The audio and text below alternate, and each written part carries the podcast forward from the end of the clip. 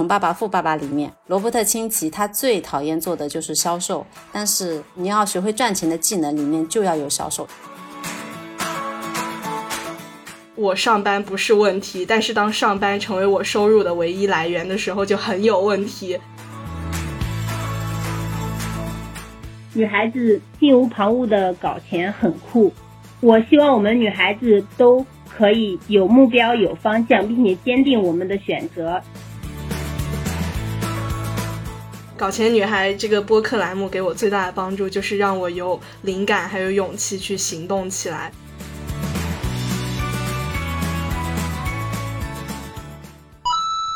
人间清醒，搞钱要紧。欢迎收听女性成长访谈播客《搞钱女孩》。这里有女孩们超走心的折腾故事，有普通人能放心借鉴的财富密码。希望你听完这一期即刻启程，和我们一起踏上致富之路。祝你财源滚滚，美丽自信又多金。Hello，大家好，欢迎来到《搞钱女孩》，我是今天的主播陈雪，我是主播小辉。十二月的这一期很特别，算是我们的一个年终小总结企划之一吧。搞钱女孩从三月七号上线到今天十二月七号，刚刚好九月啦。我们已经采访了三十位搞钱女孩，制作了三十八期节目，全网订阅量超过了二十万，播放量超过五百五十万。最近呢，还拿了一个小奖要和大家汇报，苹果发布二零二三热门播客榜单。搞钱女孩喜提中国区热门新节目第四名，感谢大家的认可，军功章有你们的一份，太开心了，真的是这九个月没有白熬夜，感谢每一个听友们的支持，都是大家一点一点时间听出来的，承蒙大家的厚爱，所以呢，最近也有一些感觉自己红了的体验。我这周末不是刚好去了大内密谈发起的声量 out 这个活动嘛？有很多的播客主播都去了，那我其实是代表自己本职工作的播客去现场录了一期，然后现场录制的那两个听友在结束的时候，他就问我，哎，你是不是也有自己的节目？我说对啊，我是搞钱女孩的主播。他说难怪你在介绍你是小辉的时候，我就觉得这个名字很熟悉。那一刻我就觉得哇，我红嘞，我报个名字都有人知道我是谁。我想说一个很好玩的事情，周末的时候，我的学妹她在听友群给我截图。她在大连，在公交车上看见一个人正在听我们的节目，然后他就给我拍照，我觉得还蛮神奇的。哇，这个缘分还蛮奇妙的。那我也有一个类似的，就是我外甥女，她在开车的时候，车载的这个网易云音乐随心听，就给她推荐了我们的播客，她就赶紧拍下来发给我，因为她知道我在做节目，但其实她从来没有听过，是通过。车载的自动推荐，所以真的觉得非常荣幸和幸运，得到大家的喜欢和关注。最近我在刷小红书，还有各个平台的评论区，都收到大家雪花般飞来的夸夸，特别触动。是因为大家听了我们的节目，真的开始行动了。比如说，在小红书，真的有姐妹在同步听了小梦的这期节目，去深圳水贝考察卖珍珠的；还有听了楠姐的那期节目，就去考察要开自习室；还有重拾起很久没更新的小红书账号，有信心开始经营了。这些给了我们很大的正反馈，鼓励我们继续要做好节目。那这一期呢，我们很想知道我们的听友们，你们在哪里，在哪个城市？你在做什么？听搞钱女孩这么久，对你的生活真的有改变吗？虽然我们在台前接受鲜花和掌声，当然也有一些批评和鞭策。那没有你们的这个支持呢，我们是不会有这些成果的。所以这一期也是回馈大家，希望我们的听友那些宝藏女孩们也可以被大家看见、被听见，因为你们也很耀眼。所以我们为了这一期年终计划，在搞钱女孩的听友群和小助理的朋友圈发起了这一期问卷邀请。我们收到了大几十份问卷，将近一万字，大家真的都好能写呀。并且我们从中邀请了三位搞钱女孩的听友来到这期正式的节目，和大家见面，听到他们的故事。那在正式连麦之前呢，想跟大家分享，我看到咱们听友的一些标签特别有意思，比如说有零零后的小红书读书博主，九九年的产品经理，有铁路职工、央企员工，有程序员、算法工程师，有考研党在校生。还有企业高管、宝妈，在香港政府工作的，在县城老家做业务员的，还有二十岁的雨伞厂的女工，所以真的让我感觉通过播客把大家连接在一起。那我们想念几个对我们特别触动的评价吧。首先，第一个问题，你最喜欢哪期节目？为什么？他说，从所有的里面挑选出一个还挺难的，可以说全部都喜欢。作为主播，听到很激动。我看到这一个回答里面有一个说最喜欢雪姨的故事，因为无论生活怎么艰难，都有翻盘的机会。坚持学习，跟有钱人一起赚钱。雪姨听到这个是不是很开心？当然啊，夸我当然开心。嗯，那还有一个问题是，收听了《搞钱女孩》这段时间，对你有什么启发和影响？生活有什么改变？我看到有一条说，影响就是每天都会去听播客，记录自己的搞钱故事，生活还是跟以前一样，因为自己是按照规划的人生前进的，只不过把听播客，尤其是跟搞钱相关的纳入自己的规划里。这个也挺真实的哦，就不是说听了搞钱女孩你就一定要裸辞大干一场重启人生了，但是至少说把搞钱这个事情变成你人生里可以去尝试和思考的一个话题。是的，还有几点就是大家普遍感受到，因为听搞钱女孩变得更加开朗，而且不内耗了。比如说这位艾米丽姐妹，她说她正在创业中，每天都在怀疑自己的项目能不能成，脑子里还会总想着放弃。但是关注我们之后呢，看到了自己的迷茫和情绪，听姐妹的这些分享呢，清晰的知道自己必须走出去，链接更大的世界，解决手头的问题，工作效率和目标感更强了，生活也重新有了掌控感。也感谢我们做了这么好的节目，链接了一群很棒的人。然后还有一位姐妹说，因为搞钱女孩采访的各种性格的女孩，她变得开朗了，不那么拧巴了，很开心哦。这个我也觉得好棒啊。嗯，不知道为什么看他们的文字，觉得情感浓度是很饱满的。虽然都还没有见过面，但我觉得每个人都很真诚，都真的好像是跟我们深交了很久的朋友一样。然后我看到这里有一条，就是说，首先我是一个小城市的普通女孩，在我们那个地方裸辞国企是被认为是最傻的选择。大家都等着我的笑话，包括我的母亲在跟我打电话的时候，至今都是冷嘲热讽的。她说我能走到今天，全靠我自己的信念。然后在刚走出来的时候，听到我们的节目，给了他很多的支持和力量，也让他更有信心，希望可以变得像他们一样。他很喜欢搞钱女孩。我看到这条时候，我觉得哇，天哪，我们真的是能够成为大家行动的这种前行路上的支撑，特别有成就感。还有一位评价。这位听友听了《搞钱女孩》之后，开始有时间思考，想要什么样的人生，拥有什么样的事业，而不是限于工作和事情本身。包括我们之前推荐的《富豪谷底求翻身》也很喜欢，因为《搞钱女孩》给他带来了很多正能量、正面的思维，从被动转回主动。以前他的世界非黑即白，现在他可以从更多的角度看待问题。他喜欢搞钱女孩，不只是因为这个节目给他介绍了多少个赚钱的项目，而是给他提供了很多的视角、不同的思维，觉得非常宝贵。嗯，是的，还有太多这样子的真诚的记录和分享了。今天这些听友们的故事真的太让我感动了，有种因为我们的存在，稍稍在他们命运齿轮上加了一点油，让他们转动的更快了一点，好有成就感。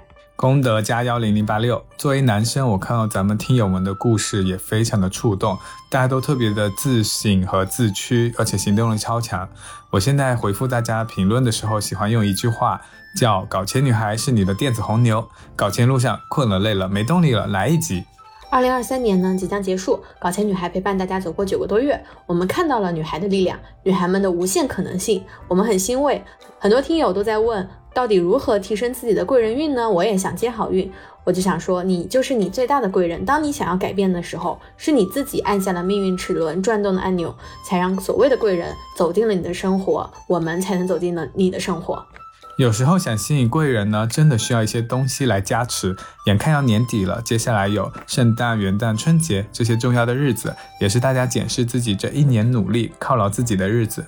如果你想买一件提升气场和信心的新衣服呢？今天推荐 L 女装 Red 系列。哎，大家都很关心搞钱女孩，你们自己有没有搞到钱呀？那这一期呢，就是我们光荣接广啦。二零二四年是龙年嘛，所以 L 推出了鸿运女神的系列设计。灵感来源于中华传统的龙图腾，龙代表着生存的欲望和超越自我的观念，这很契合我们搞钱女孩的特质。那穿上这个系列不就是小龙女了吗？对的，当红小龙女，我很喜欢 L 女装新年系列的主题，叫做红运女生，鼓励每一位女孩保持积极正向的思维方式，肯定自我，热爱生活，以满满的元气激发自己的好运气场，迎接新年好状态的到来。希望所有女生永远自信明媚，朝气蓬勃。让我们一起穿红衣接好运，迎新年，做勇敢且闪闪发光的红运女生。我也选了一件红色毛衣，虽然是女装，但是因为中性设计，简约又百搭，秋冬也可以保持摩登时髦。过年美美的穿回家也很喜庆。我打算呢跟爸妈亲戚炫耀一下搞钱女孩今年的战绩。我现在也是家族里的红人了，穿点红色也很符合。L 女装新年系列每一款的设计都很耐看和百搭。这个红色是我们中国水墨画的那种朱砂红，很典雅，很耐看。不管是通勤还是参加聚会，穿上肯定会让人眼前一亮。但是不是那种张扬浮夸的高饱和红。我们搞钱女孩就是沉得住气，用心做事，非常符合这个气质。是的，我们评论区现在也有很多听友会想要说接好运、接财运。宇宙的尽头是玄学，但玄学的背后是我们这九个月真的。非常努力，所以我们也很幸运收获到这些荣誉和每一个可爱的听友，都是老天对我们的奖赏。如果你也想跟我们一样穿同款，分享节目的好运，可以上淘宝搜索 L 女装，进店挑选你喜欢的穿搭。下单前先联系客服发“搞钱女孩”领听友专享优惠，是天猫无门槛三十元优惠券，全店通用的，限量只有一千张，所以就是先到先得了。一个订单限用一张，每个人最多领两张，领完有效期是一个月。活动开始呢，时间是十二月八号。可以叠加双十二优惠，想要采购新年新装的朋友们，不要错过这个双重优惠。感谢 L 女装，穿上红运女生新年系列，四舍五入等于你也上了 L 杂志啦，还能这么蹭啊！不管怎么样，希望二零二三安稳度过，二零二四大家都能快乐的健康搞钱。接下来我们将连线三位听友，都是不折不扣的搞钱女孩，一起听听他们的故事吧。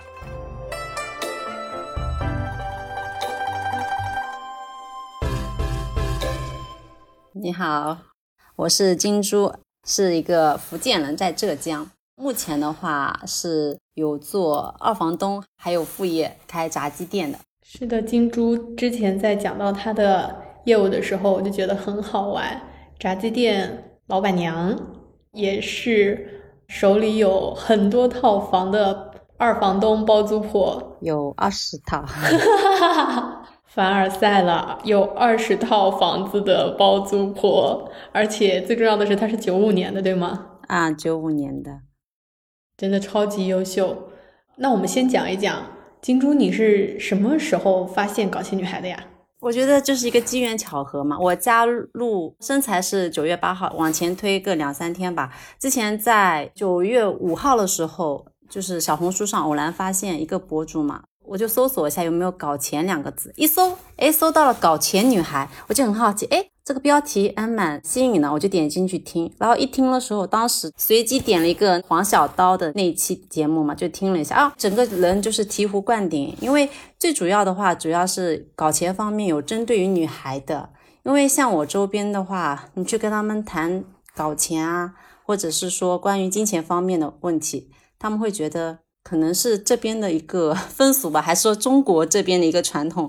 你可以跟我谈其他的东西，但是不要跟我谈钱。所以，我当我看到这个“搞钱女孩”这个标题的时候，我就去听嘛。听了之后，越听越上瘾，越听越上瘾。后面就根据下面的提示，然后加了我们客服。没想到，就是我们最后加到了我们雪姨。你刚刚讲到一个点，就是在此之前，大家会有一种谈钱羞耻，会是这样。周边的人的话。像我们这一边，或者我周边成长的这些人都是这样子的，就是你跟他谈钱，他们都会觉得你好像就是说我们现在生活的条件其实不会很差，为什么就三句不离 钱这种事情？但是我觉得在我们成长的过程之中，钱它可以给你带来安全感。以前读书的时候就已经开始有接触过赚钱嘛，因为我觉得对钱我是有种很迷恋的状态，因为钱能给我安全感，是这样的。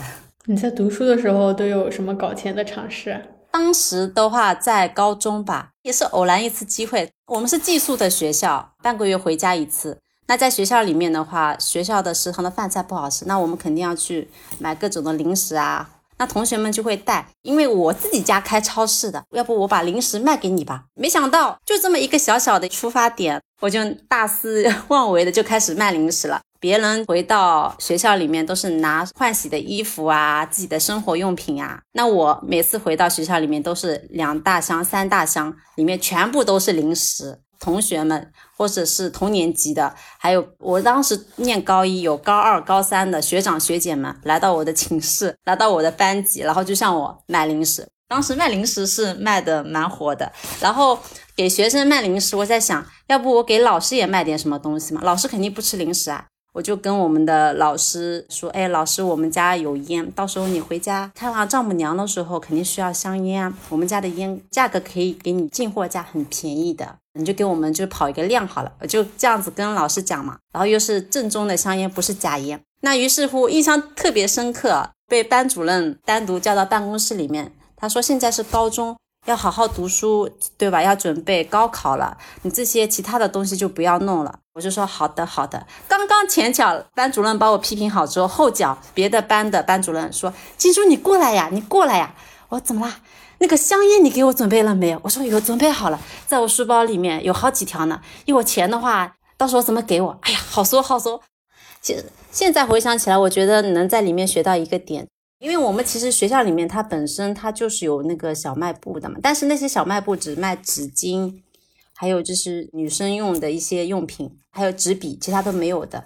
那我们的话，经常就是关在里面，就非常的饿，很想吃外面的东西，拿这些零食去卖差价给他们的话，其实我是能赚到钱的。其实我感觉到现在很多生意基本都是赚差价。还有一个点就是，你卖零食给同学就算了，你还能把主意打到老师身上。你竟然敢给老师推销，你怎么敢的呀？其实有一点就是脸皮厚吧，做销售可能是脸皮厚，跟环境有关系。最早的时候，以前脸皮是不会厚的。我其实是个很害羞的一个女孩子，当时家里来客人，我都从门缝里面看别人。哎，当时在想。他怎么还不走啊？其实我心里很害怕，因为他来了，他把我的客厅给占满了，我就不能出去玩了。后面因为环境的原因嘛，父母开超市嘛，不断的会有客人，会跟这些客户们交流，慢慢就脸皮就厚了。脸皮之后的时候，也是在学校的时候，也会经常跟人家聊天。刚开始的时候是老师知道我在卖零食嘛，他其实都是知道的，只是说他会提醒我，哎，你低调点，不要太夸张了，不读书的话影响肯定不好。那我就跟老师说啊，好，我知道了。那老师，你抽的这是什么烟啊？哎，你这个烟是不是那个三十五块钱的黑利群啊？我就这样说，他说是的呀，你这个烟在外面买一包要三十五块钱，但是你在我这里买哦，三十二块钱就可以了。一条的话，我还能再便宜点，三百一十块钱。他说：“你这个是真烟还是假烟？”我说：“肯定是真烟嘛。而且像你到外面去买的话，你还要让老板提前给你留烟。你跟我们讲，我们家我二姑家、我小舅家都是超市的。如果你需要什么烟，你提前跟我讲，都帮你给留好，而且绝对是真烟，价格都好说的。到时候来学校的话，我直接书包给您带过来，你就不需要跑来跑去了。哎，他觉得很有道理啊。哎，那金珠，到时候我就找你。”就基本可以给他们省去了很多事情，而且价格又优惠，那我感觉老师肯定会选择我，而且又是他的学生，肯定又不会坑他，对不对？把这个个人优势还有人性都拿捏的死死的，就好佩服你啊！那我还想问了，就是在此之前，你还有哪些赚钱遇到的一些卡点吗？我们刚刚有谈到第一件事情就是不好意思谈钱嘛，但我觉得。好像你也挺敢的呀。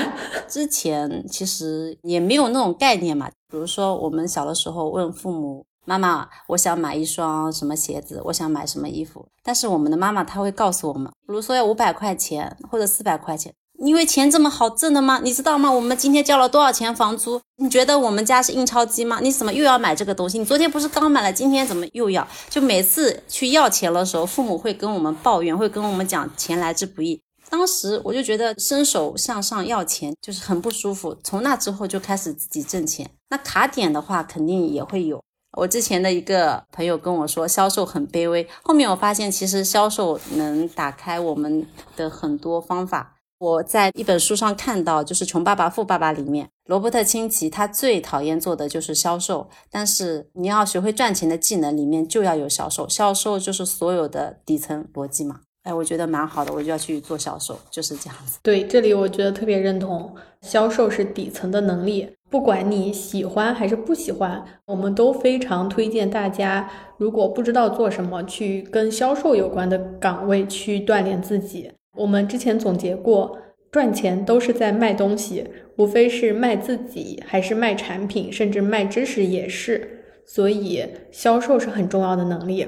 非常赞同你说的这句话，因为我现在我主业是房产嘛，之前的时候有一段时间很迷茫，然后我不知道做什么。当时的时候就听到一句话，就是刚刚你说的这句话，就是当你不知道要做什么的时候，你随便去找一份工作，最好的话就去做销售，你不管卖什么就去做销售，这样能学到很多的东西。然后我就去做了销售，就来房产中介，然后就做了包租婆，就是这样子的。另外，其实也跟你的个人优势有关，就是你很擅长跟人沟通。你从高中的时候就习惯把东西卖出去，所以你可以做这个岗位，并且很适合你做的很好。那我们再继续问金珠，九月你在搜到搞钱女孩和入坑我们节目的时候，对你的生活有哪些变化吗？有，肯定有。就是刚开始听九月八号吧，为什么会这么印象深刻？因为加入身材就是听了雪姨的建议嘛，进入了搞钱女孩之后嘛，就是发现我进入了一个圈子嘛。刚开始的时候，发现自己就是孤独的一个人，在一个沙漠上走啊走，走啊走，因为这个沙漠很大。当我没有加入到搞钱女孩或者是身材的时候，我就觉得自己就一个人很迷茫。后面的话就是听了搞钱女孩，加入到了身材之后，我发现我找到了一个队伍，每天能收到很多不断的一些信息，能打开我的世界，能让我知道很多钱，除了我能知道的这些之外，还有很多的赚钱方式。扩大了我的圈子，打开了我的眼界。我也很感谢金珠你的信任和认可吧。我也记得九月八号那天是一个周五的下班，你添加了我们的账号，然后就立刻加入了身材。我当时想，天呐，你的执行力也太强了吧！因为我这几年吧，比如说我加入身材，我也邀请过不少的朋友。但是你用的是我目前看来最好的，就是你加入不到一个月，你就开始在这里找到信息为你所用，然后同时你已经开始输出了，并且你每一次输出的速度都非常的快，你已经写完了两篇文章，并且得到了精华。我觉得你你真的要感谢你自己，我们只是说帮你作为一个引路人，还是要感谢引路人，因为虽然说。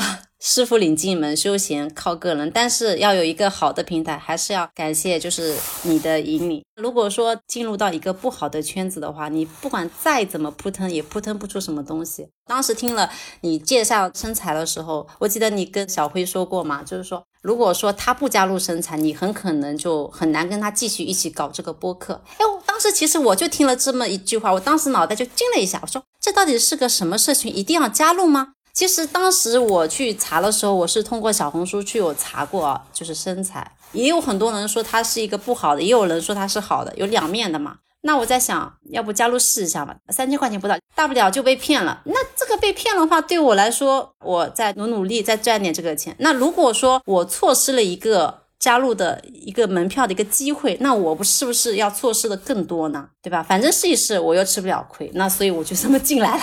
感谢金珠。我们虽然在之前的节目里也推荐过这个社群，但是还是要提醒大家，身材有书的费用确实是不便宜，它要两千四百多一年。但是我比较骄傲的给大家推荐，并且问心无愧的原因，就是在于我自己是使用过三年，因为像金珠进入这个社群之后，发现它也非常优秀，对它有帮助，这对我来说是一件非常骄傲的事情。那我们再继续问金珠，在收听《搞钱女孩》这三个月以来的时间，你最喜欢我们的哪期节目？如果有新入坑的听友，你想给他推荐哪一期？为什么呢？就是那个黄小刀的 Chat GPT 啊。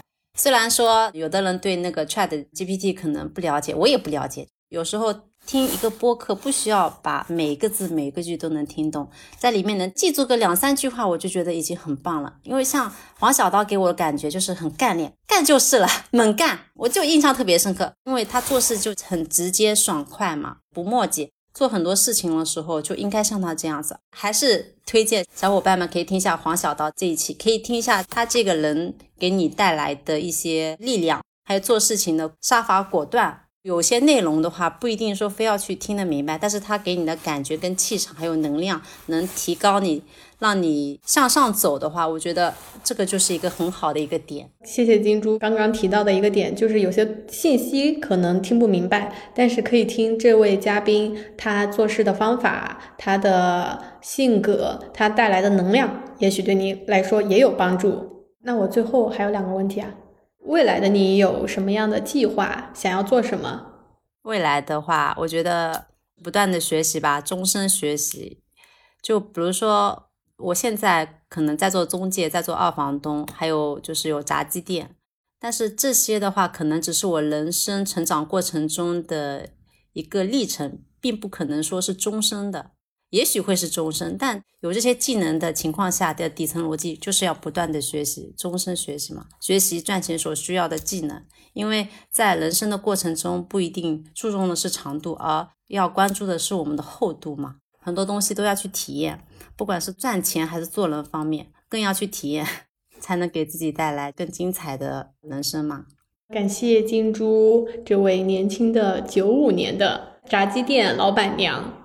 手上有二十套房的包租婆，我们还想最后问一个通用的问题：你是怎么看“搞钱女孩”这个标签，以及对我们更多搞钱女孩的听友有什么想说的？我觉得这个标签真的很好，因为女孩子不管是婚前或者婚后，只要女孩子们经济独立了，灵魂才能挺拔。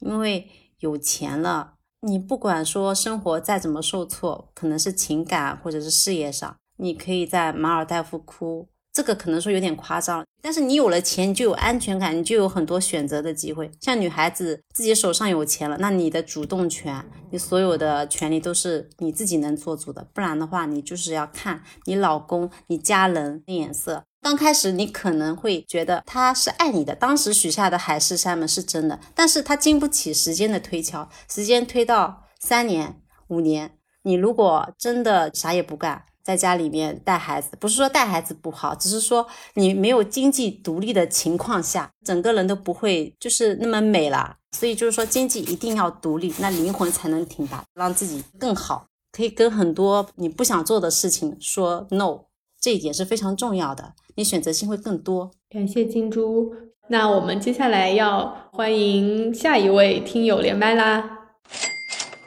Hello，大家好，我是盼盼。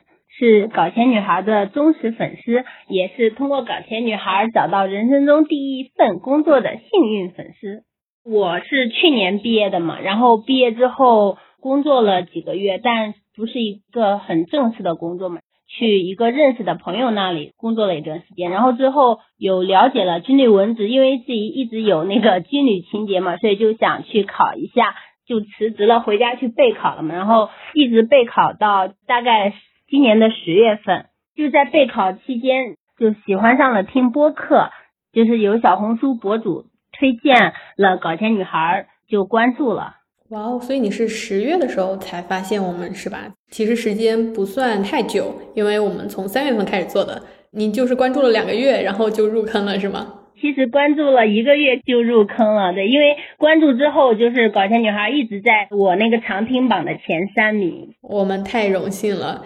那你当时是哪一期入坑的呀？二十三期刀姐那期，就深深的被刀姐的那种人格魅力啊，还有她的智慧呀折服了。那你在听我们节目之前和之后，你的生活有什么变化吗？因为之前是在家里备考嘛，但其实备考不太顺利。一开始是想考军队文职嘛，但是后来因为体检的原因，就不能再继续备考那个了。后来就也比较迷茫，就也想着工作，但没有一个好的方向，然后就在家里就那样摆烂备考。父母嘛，就是想女孩子就在家里，想让我当老师，或者是进体制内，然后就安安稳稳的、轻轻松松的生活。就是其实在家那么长时间，其实我也有被这种想法给影响，就也想着在家里也挺好的，很轻松，什么都很方便，亲戚朋友都在一块儿，没有什么压力。但是听了搞钱女孩之后，这种想法就 改变了，感觉女孩子真的不是非要找一份稳定的工作，就没有别的选择。原来是这样，因为在此之前，我其实还不知道你有这些思想斗争的。我可以分享我和盼盼之间的故事。我的版本也是在十月的时候，我当时因为我们确实有点忙碌，我就在杭州的听友群里面有分享，想要招实习生。当时虽然群里面响应的人有很多，但是盼盼是唯一一份加我并且附上他的简历的。然后我看了一下，他其实应届生又没有什么经验，正在想怎么婉拒的时候，第二天他又给我更新了一份信息，就是他自己的自我介绍，他之前的经历，还有他对于搞钱女孩的一些想法，就非常认真，很长的一段话。这个时候呢，我就想说，我们先约一个线上聊一下。结果没有想到，他给我回复说他已经在来杭州的火车上了，对吗？对的，对的。其实，在来之前，我也有在手机上就陆陆续续大概找了一个月的工作，但是结果非常不好嘛。对，我就听搞钱女孩那一期，然后我加了搞钱女孩的微信，就是当天晚上 我进群就看到雪姨发了那个招聘。群里有很多人在响应啊，就感觉真的竞争很大。当时就真的很后悔，为什么自己不在杭州，可以立马过去，立刻加了雪姨的微信，因为之前那个是搞钱女孩的嘛，然后我又加了你的个微嘛，就给你发简历，因为我也知道我的简历肯定非常不突出，因为我集了所有不利因素，然后来找工作，因为找工作的形势本来就不太好嘛，而且金九银十已经是十月底了。之前我也没有什么工作经验，当时就真的很忐忑。然后我就在想，我要怎么做能得到这份工作呢？也不是说我编造一些东西，就是想这样真诚的讲一下我之前的经历，因为我真的很想获得这份工作，所以就给雪姨写了个除了简历之外的一份自我介绍。发完之后。雪姨也没有回，然后我说我一定要抓住这个机会，所以我第二天就买火车票就来了。从家里来杭州就只有一班火车，然后就买了硬座，坐了十二个小时，然后早上凌晨四点多到的，因为四点多都还没有五点，我也不敢出火车站，所以我就在那里蹲到了五点多，然后就去了青旅。天呐，这些我其实不知道哎，我现在听起来真的有点感人，但确实是挺意外的。因为当你那天应该也是一个周五的晚上，然后你跟我说你已经在来杭州的路上了，周一的上午就跟你约了面试。当时其实我这边还是比较犹豫的，因为我们确实招的是实习岗位嘛，那你已经毕业了，其实是不太满足。另外，我自己个人认为。包括其他听友在咨询我的时候，我都会去劝大家，应届生第一份工作一定要找一个好一点的环境，有规范化的体制，并且有一个好的领导、老板去带你的，能够帮助你构建你做事的一个基本的逻辑和方法。我觉得这个是非常必要的。所以当时我跟盼盼聊完之后，我就去劝他要找个班上，去一个大一点的公司。其实周一那天我还是有点犹豫的，我现在在跟你说，我可以感受到，因为中午你都还在劝我，对，所以那天我一直劝退我。编辑的工作其实很枯燥的，如果是应届生，并且你没有工作经验，我会觉得你坚持不下来，对吧？我一直在劝退你，然后我跟你说，那我再给你布置一个任务吧，就是打逐字稿，如果你能坚持下来，那咱们再试试。那一天我就让你先回去了。一下午应该都没有动静，一直到晚上，我想说，嗯，他明天应该不会来了。然后我没想到的时候，应该是十点多吧，你把你打的逐字稿就发给我了，然后问我明天几点上班。我当时还很抱歉，因为我本来是想着回去就弄的，但那天就是要找房子嘛，然后我就还说，哎呀，我怎么这么晚都还没有把这个弄过去啊？就是没想到你是想让我知难而退呀。因为也感谢你的喜欢和信任吧，但是如果我给你呃描绘大饼或者一些不切实际的一些愿望，其实是不好的，所以我会想要先劝退你，但没想到你就坚持下来了，然后第二天你就早上，我跟你说十点上班吗？还是几点？反正十点上班，你就提前就到了。对，后续其实一切都好顺利啊。小辉，你知道盼盼是怎么找到工作的吗？我听说是隔壁的周周说他们要招一个社群的运营，然后你说哎，胖胖挺合适的，就推过去了，是这样吗？对，因为周二中午我们一起吃饭，然后还得给他参谋要推荐他去哪里找工作，然后你工作第二天的晚上，然后周周来找我，周周是我们之前的一期嘉宾，就是谢无敌，他的小红书业务的负责人。然后他就来问我有没有人推荐呢？他们要找一个内容运营、社群运营。我当时就想，天呐，这不就是现成的吗？我就把盼盼指给了他。再说一下盼盼为什么合适的原因。虽然他之前的简历上就是按照他来说的，没有什么亮点，没有什么经验，也没有做过什么特别的事情。我为什么会接受他来实习呢？因为他有一段经历非常特别，就是他在准备这个军旅文职考试的时候，他有在小红书做账号，并且是做了一个资料号，分享考试的经验，然后还成功引流卖资料。我觉得有这样实战经历的人是非常好的，因为说明他比较灵活，并且有真正做事的这个体验。碰巧他又是做小红书，我就把他推荐给了周周。当天晚上面试，所以应该是第二天就拿到了 offer，对吗？本来是说第二天就给结果的，但是中午吃饭的时候就告诉了我结果。我当时都还觉得还蛮神奇的。那目前这份工作对你来说满意吗？嗯，非常满意。因为之前在家里陆陆续续投了非常多份简历，看了很多份工作，周末单休，要么就是轮休，这种底薪就很低嘛，而且就感觉那些工作的内容它不是我想要做的。但是我现在这份工作底薪就比之前期望的薪资都还要高上两千，工作的内容都是我之前就是非常理想的。当天晚上在杭州听友群就又讨论了这件事儿。有一个听友的评论我印象深刻，他就讲到好工作是抢来的。后来我一想想，确实是，如果没有你这么积极去用心的准备，除了简历以外，你用心的自我介绍，还有就是在即使没有机会的情况下，你就冲到杭州来了，我再去劝退你，你都是先抓住一个能看到的机会先去做，然后在这个过程中，当然也是很幸运的。就拿到了一个新的机会，前面可能一个月都没有找到什么特别好的工作，但是在来到杭州的第三天就找到了一份新的工作，新的机会。是的，是的，我本来就是还说可能得来早上几个月呢，因为在来之前有刷小红书，大家都说，哎呀，不要来杭州，从穿短袖到穿棉袄都没有找到工作，就说要回去了什么什么的，然后。我来之前就是有做心理准备，我是想冲一冲这份工作的，同时心里也非常没有底，也是有点害怕的。要感谢你自己的主动。另外，这里我们就想跟大家分享，就是不要担心自己做的不够好，或者不要担心这个机会我能不能拿到，先去冲。是的，我对我找到这份工作的总结就是：首先我很主动，他是有幸运在的，但比较重要的也是因为很主动、很真诚。那你觉得在听《搞钱女孩》之后，对你最大的改变和帮助还有哪些？听《搞钱女孩》之后，让我知道了女生们可以有更多的可能性，让我了解到女孩们的温柔、善良、智慧也非常有力量。然后我也会想之后成为一个那样的人。盼盼，那你觉得到杭州来找工作、来找雪姨，这个是你有生以来做的最勇敢的一件事吗？不能说。就是吧，我可以说算是其中之一。当时其实你什么信息都没有，然后你也不知道来杭州会怎么样，落脚的地方也没有，到底是什么力量支撑你说我一定要去冲，要抓住这个机会？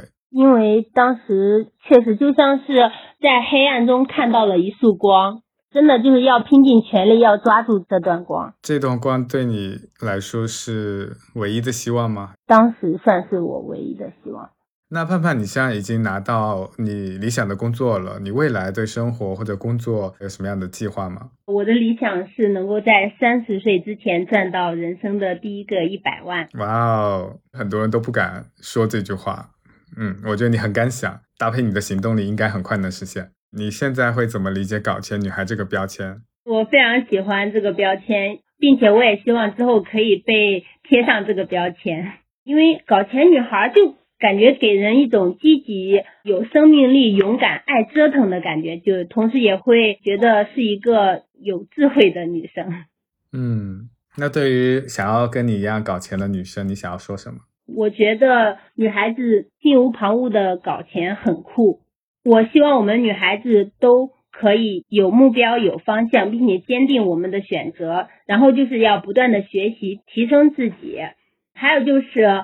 不要太情绪化，内心要充实，不会很容易被外界影响。如果是我们的听友们想要搞钱，然后觉得可能自己不太容易坚持，或者是身边没有这样的小伙伴，然后或者是遇到困难，我觉得都可以加入我们的搞钱女孩听友群。好的，谢谢你给我们打广告。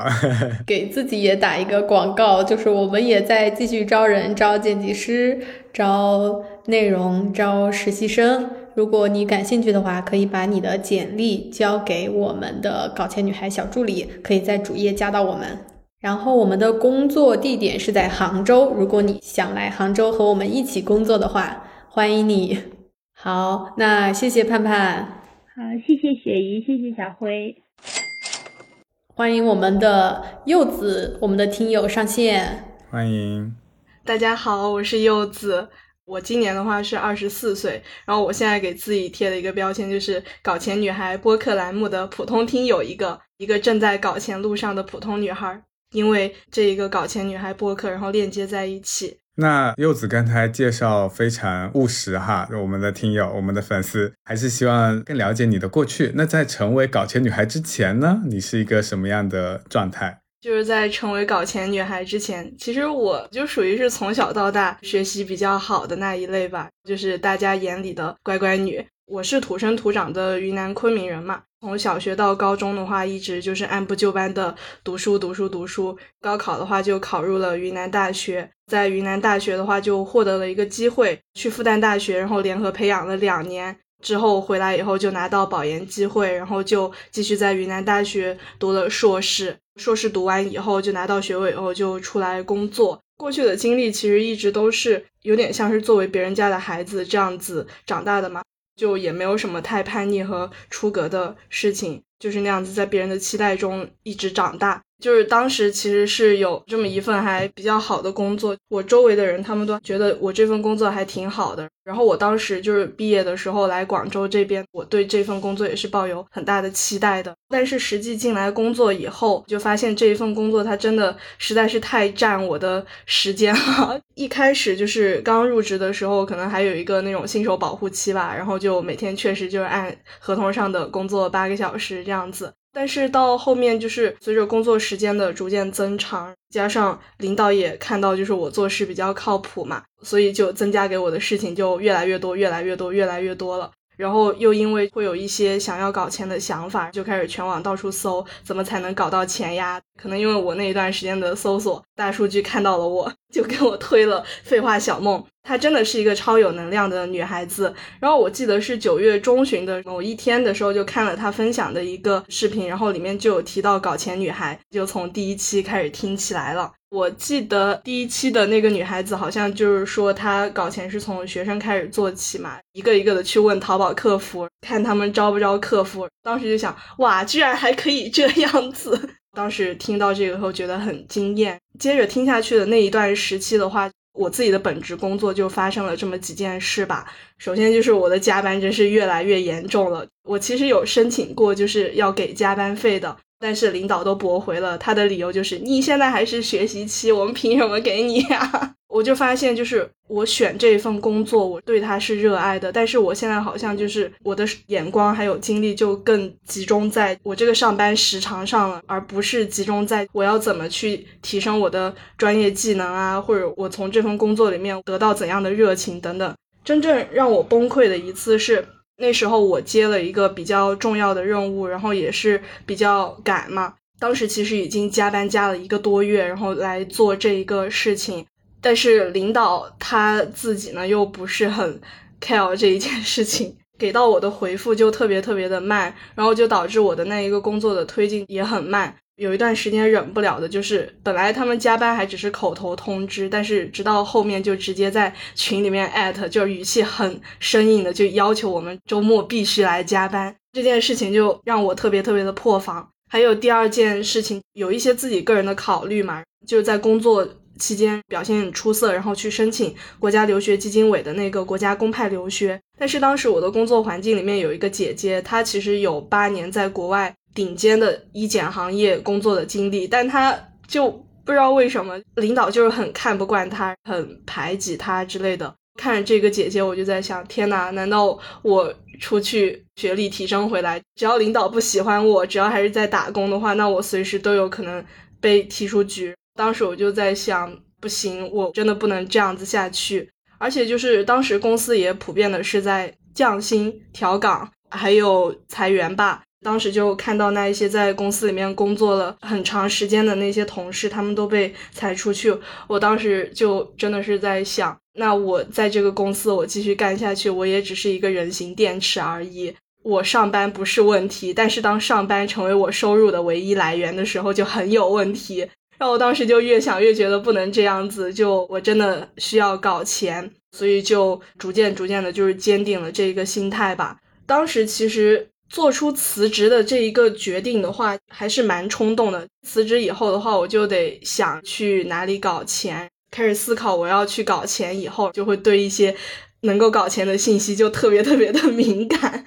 当时我又不知道要怎么样去处理这样的一些信息，我就用了一个最笨的办法，就是把它给记下来。没想到就是在提了辞职的一个月里，就不知不觉写下了五十个搞钱的想法。你在。听了搞钱女孩给你最大的启发就是决定开始行动。当你脑子里都是搞钱的时候，你会发现你所有的信息灵感都会往这个方向去驱使你。然后你还列了五十个可以搞钱的想法，能不能给我们讲一讲？显化这一个词是从我一个朋友那里听来的。他就说，当我开始思考这件事情的时候，周围的所有的人事物什么的都会被我的这一个。想法链接到，然后就是上天就是在冥冥之中，然后就会给我这样的一个提示。当时我也有自己的本职工作要做，我没有空去真正的把它落实。但是如果把这个灵感放过去的话，就觉得太可惜。当时就是这样录下来，录的方式就很简单，拿起手机备忘录，建了一个小笔记本。有一个的话，我就把它给录进去一个。就举个例子吧，比如说我想到我自己可以在长假期间做上门的宠物陪伴，还有宠物的喂养这个想法。我当时想到这个想法的时候，立马就把这个标题列下来，开始去发散我自己能够做到的有哪些。并且就是去全网的大概搜一下，就是大家做这个宠物上门喂养都有一个什么样的流程，就大概的把它给记一下。反正就每一个想法列下来的时间也不会太占我的时间，大概就十到十五分钟左右就可以完成这样一个初步的调查。我觉得这有点像是在给自己压子弹。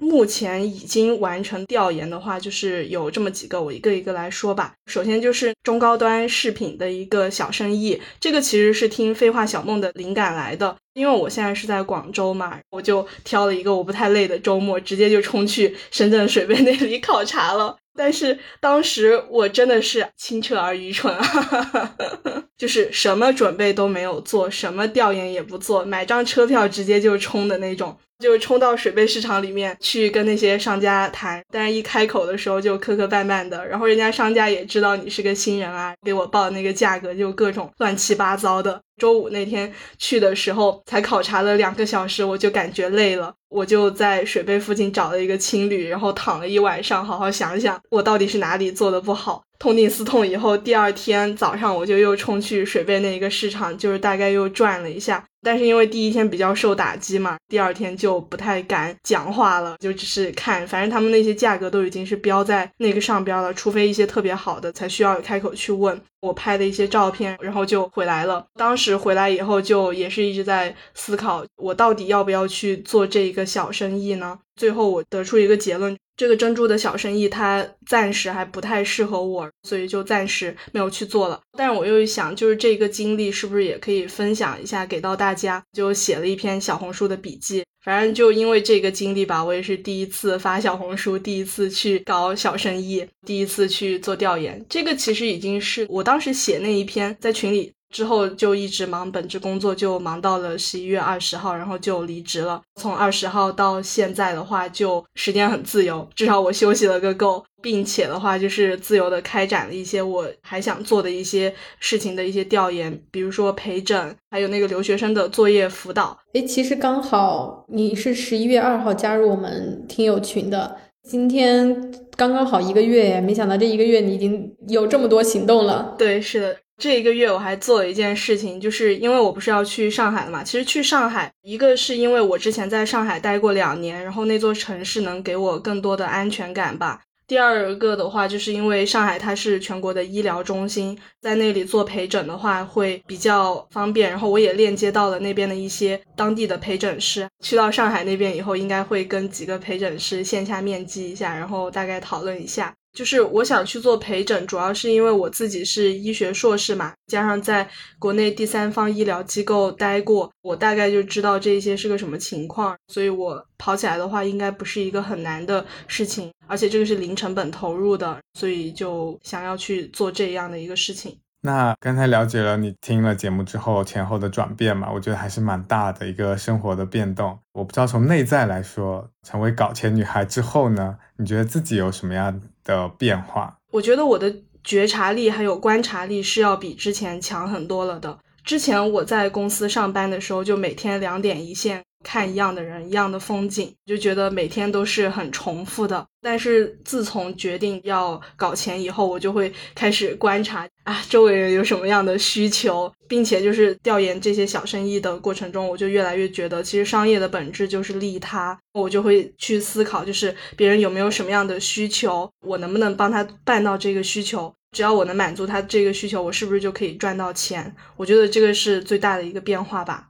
搞钱女孩这个播客栏目给我最大的帮助，就是让我有灵感还有勇气去行动起来。就之前九月份到十月底的那段时间，就只是光听不做的一个阶段嘛。那一段时间感觉能量啊，还有思想什么的都卡卡的。直到提了辞职，就当断则断，就感觉一切都很通畅。如果是新入坑的听友，你最推荐大家收听哪期节目？为什么？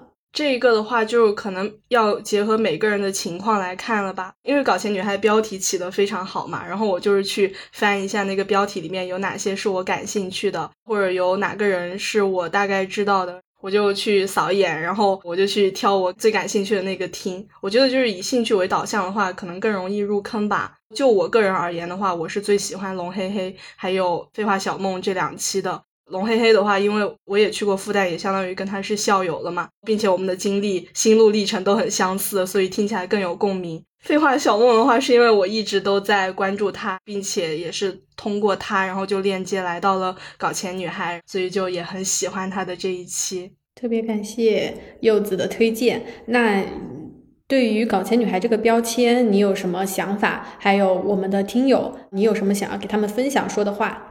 对于像我这种就是从小到大一直读书读到相对于一个比较高学历的人来说的话，就是我们身上都会有那种脱不下的长衫嘛。我离职的时候，我前同事就跟我说：“你这个搞钱的话，你要去搞一点什么高大上的东西。”我说：“我不搞什么高大上的东西，就是什么能搞到钱我就去搞什么，我不要脸。”后来就是每次回想跟他聊的这一个场景的时候，我就在想：“诶，我不要脸这四个字其实还有一点戳我，哎，这就好像就感觉什么学历、什么体面、什么都无所谓，就是我就是要去搞钱。”什么能搞到钱，我就去做什么，当然是在法律框架以内的。啊然后想对搞钱女孩子说的一些话，就是我离职以后，就是从二十号到现在这一段时间，其实中间也是有经历过焦虑嘛，就有的时候也会自我怀疑啊，我会不会太冲动了？我到底能不能搞到钱呀？我要怎样去快速的搞到钱？会因为这些事情而焦虑？我不知道是不是只有我有这种情况，但是我现在是从那个焦虑里面熬过来了。因为我有这个经历，然后就想跟搞钱女孩们分享，就是说大家不要焦虑，就是有的时候你躺在床上越刷手机，其实是越焦虑的。你还不如就直接搬个凳子坐到电脑前，然后把你刷手机或者看书或者干嘛的那些想法全部都给它列下来。就列下来以后，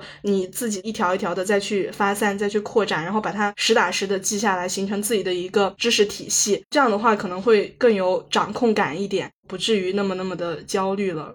真的是特别棒，感谢优子的分享。就最开始你提到的那个词叫做显化嘛，其实这也是一本书，我想推荐给你，也想推荐给我们的听友。如果大家去翻看这本书，里面会有一句话：显化不是心灵上的安慰，而是一条你需要脚踏实地去落实的实修道路。我在柚子身上真的就看到了，他是这么想的，并且他这么做的。他面对焦虑，他的行动是具体，他把他所有想法他都写下来，都去做，哪怕什么准备都没有，我买一张票，我去深圳，我去水贝，我去问一问这些珍珠的价格，然后我也知道这条道路不适合我，然后我再去换别的机会，我觉得特别好。对，然后补充一下，就是深圳水贝考察那个经历，我感觉就是因为我开始了这一步，我去做了，然后就是接下来无论做什么，我都不会再去害怕了嘛。辞职以后的将近十天的调研，其实我自己也有补充一些什么珍珠谈价格的一些话术，拿货的一些话术，